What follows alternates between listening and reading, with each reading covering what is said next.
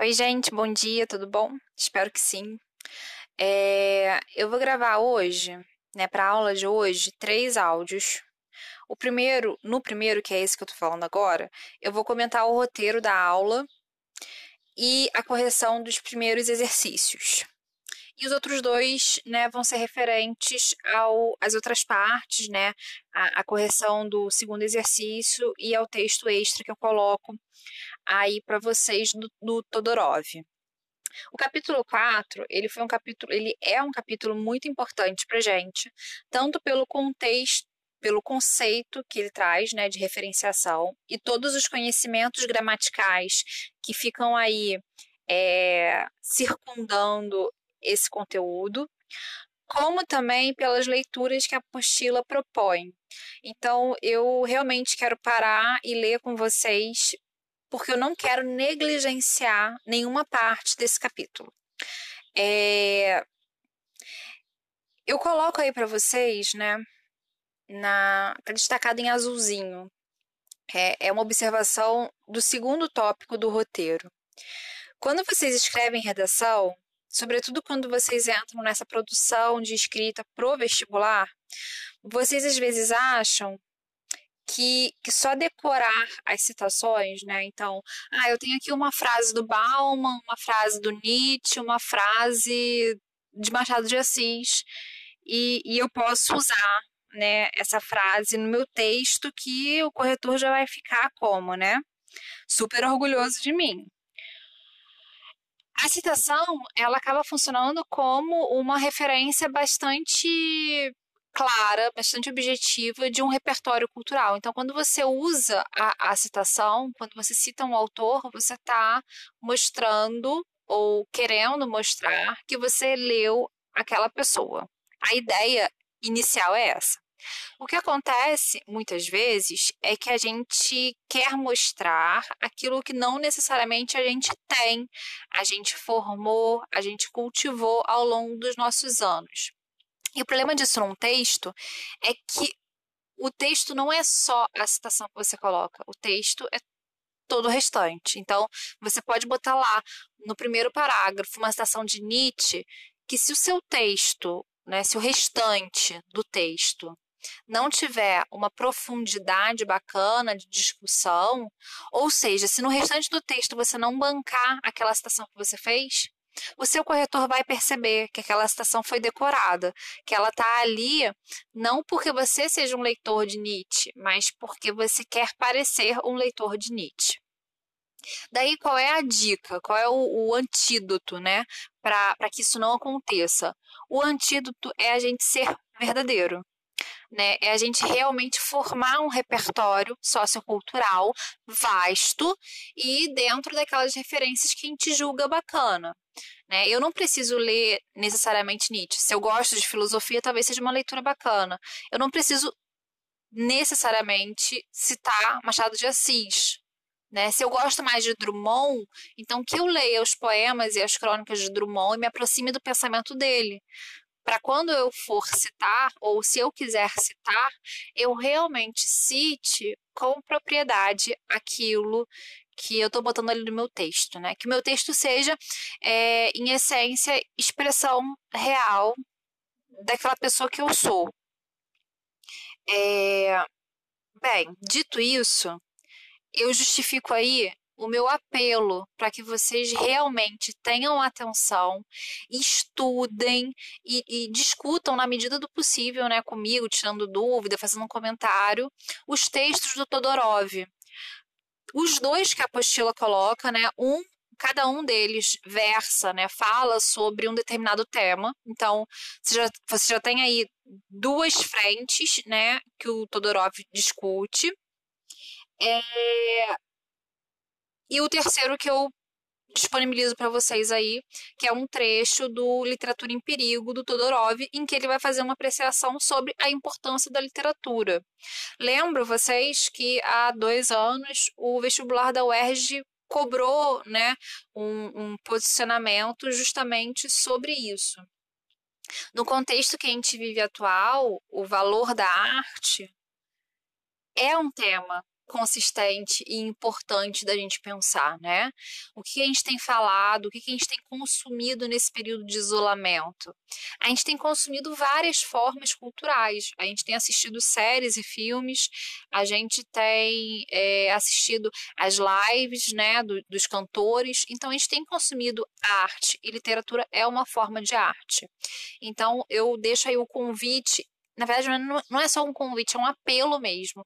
Por favor, leiam essa correção, tentem se aproximar do pensamento, porque é realmente uma oportunidade de vocês incorporarem no repertório de vocês um pensamento de um pensador de, de relevância grande para gente, sabe? É, e, e é isso, é, é como se fossem mini cápsulas de Todorov para vocês. Por favor, por favor, leiam com atenção, certo? Então, agora, é, na verdade, eu vou comentar o roteiro ainda, né? Então, primeiro eu quero que vocês acompanhem aí, por favor, a correção dos dois exercícios de interpretação do Todorov. E aí a observação é: não olhem só para o conteúdo dessas respostas, né? Porque o conteúdo, de repente, você colocou aí de forma resumida, mas está certo. E talvez o que você precisa melhorar na sua resposta não é o conteúdo, é a estrutura, você conseguir desenvolver melhor a sua resposta e organizar essa resposta é, de forma completa, de forma problematizada, de forma crítica.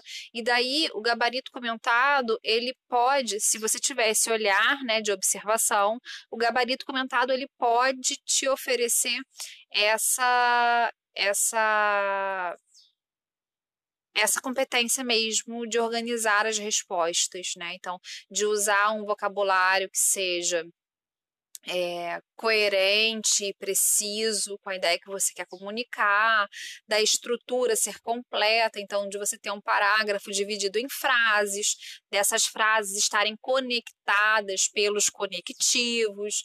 Então fiquem aí espertos, não só ao conteúdo, mas também a, a organização do texto, né? essa parte formal, estrutural do texto, do texto das respostas, no caso. Bem, é, o texto, então, da página 43, né, é a descoberta da América. E nele, o, o Todorov, ele fala sobre a noção do eu e a noção do outro. É uma perspectiva filosófica para categorias que a língua portuguesa, né, que a gramática traz para a gente também.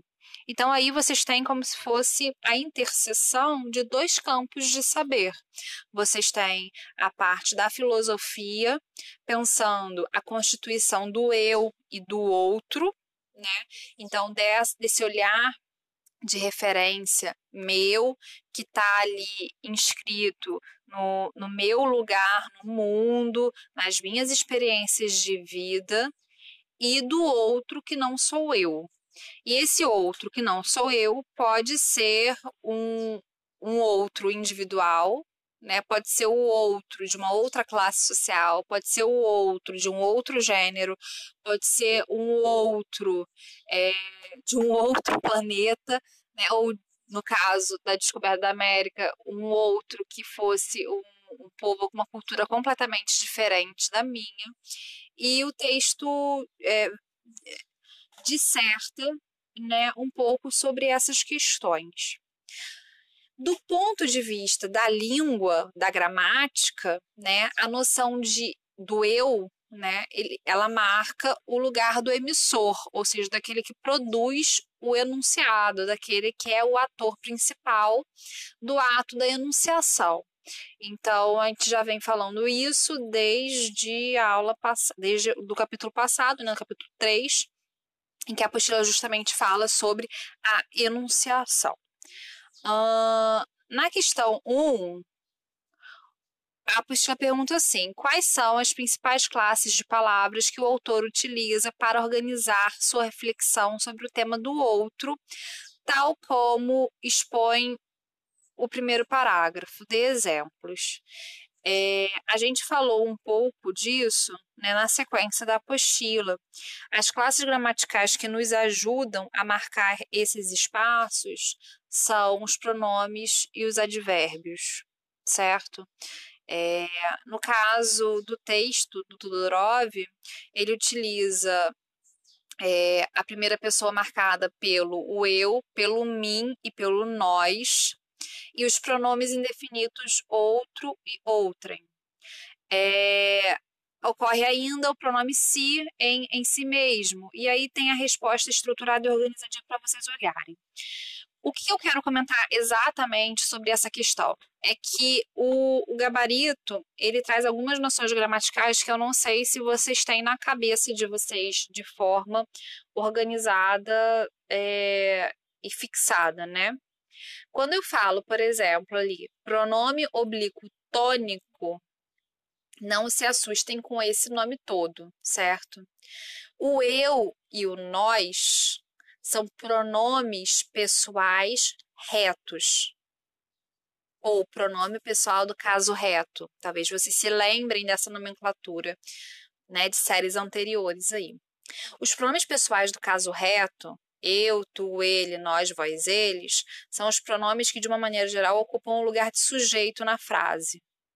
Então, por isso, o reto, ele vem é, numa posição de, de tópico, de, de, de destaque na estruturação da oração.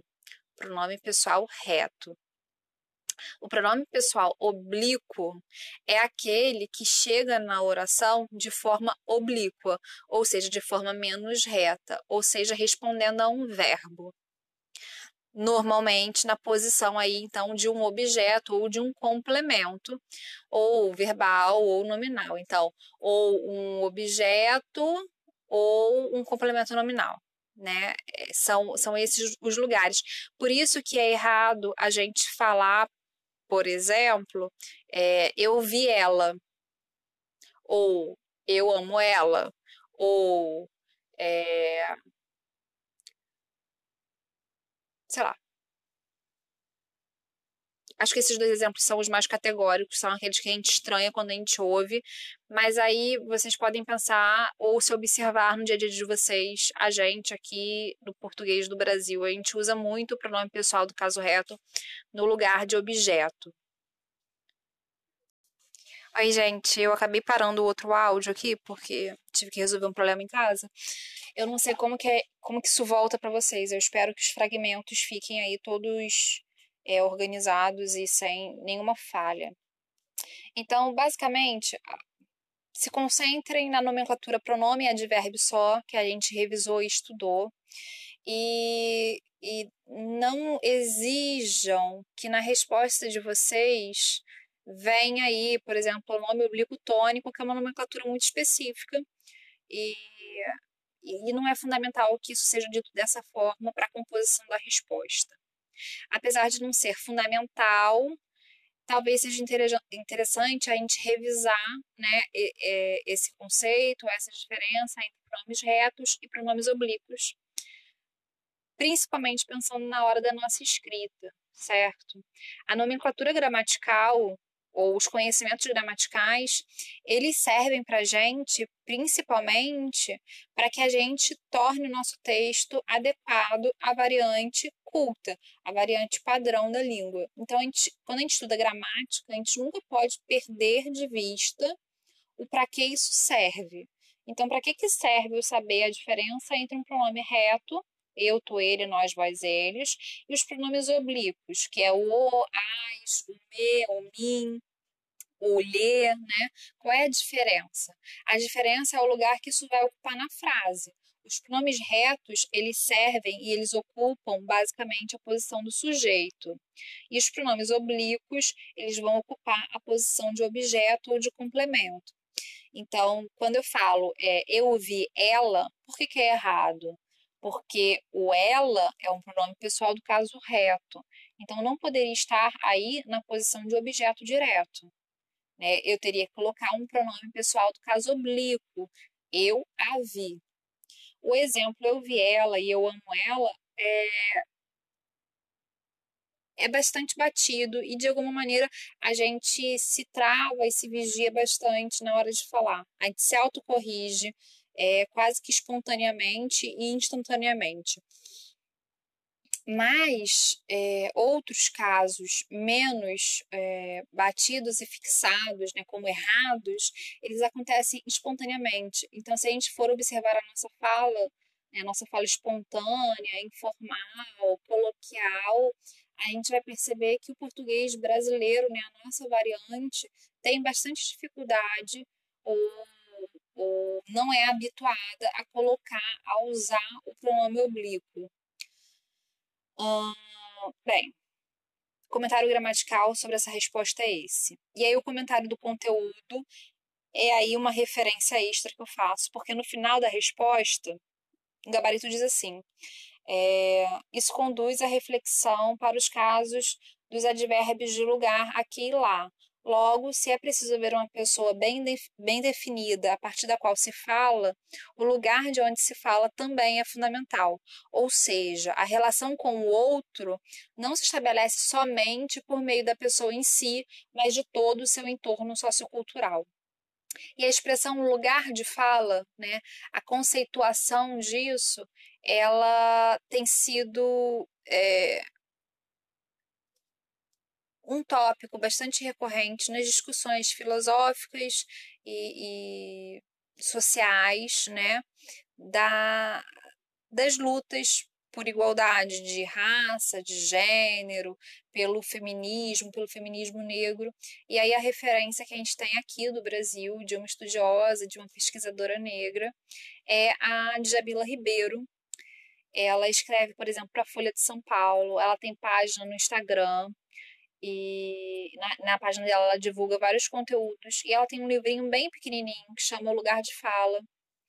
É, esse livro ele é bem além ele é pequeno ele tem uma linguagem simples mas ele dá conta realmente de discutir questões é, profundas com bastante simplicidade então eu acho que seja acessível uma leitura acessível para vocês deixo aí é, como dica né não é exatamente uma leitura extra porque eu não consigo disponibilizar o livro mas é uma dica para vocês talvez seguirem a Djamila na sequência, tem aí as outras respostas e, e não necessariamente eu tenho assim um comentário para cada uma delas.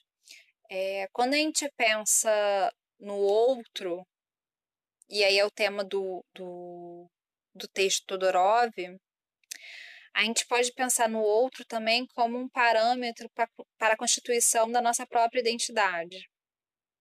Como assim, Mariana? Ora, pensem, se todo mundo tivesse cabelo castanho, o cabelo castanho não seria um traço identitário. Por que, que o cabelo castanho é um traço identitário ou por que, que o cabelo louro é um traço identitário? Ele é um traço identitário porque existe um outro que eu coloco em contraste com esse primeiro traço, né?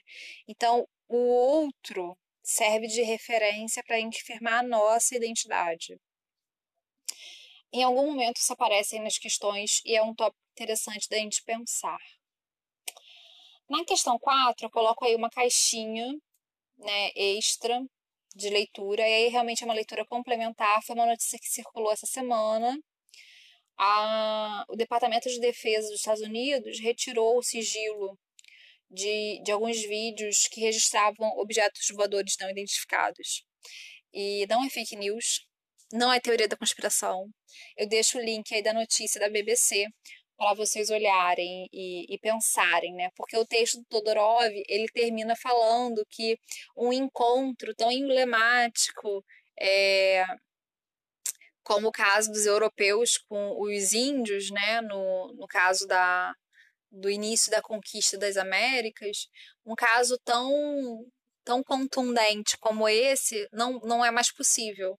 E quando eu olhei essa notícia da BBC, eu falei assim, caramba, olha aí outra possibilidade de encontro com o outro, né? Um outro assim tão diferente. Ou talvez tão diferente, a gente não sabe. É... É isso, eu acho que os comentários gerais sobre esse texto são esses que eu fiz aqui agora. Eu fico esperando o retorno de vocês e algum outro comentário complementar, se for o caso, certo? É, daqui a pouco eu gravo o próximo áudio sobre as outras questões. Beijinho.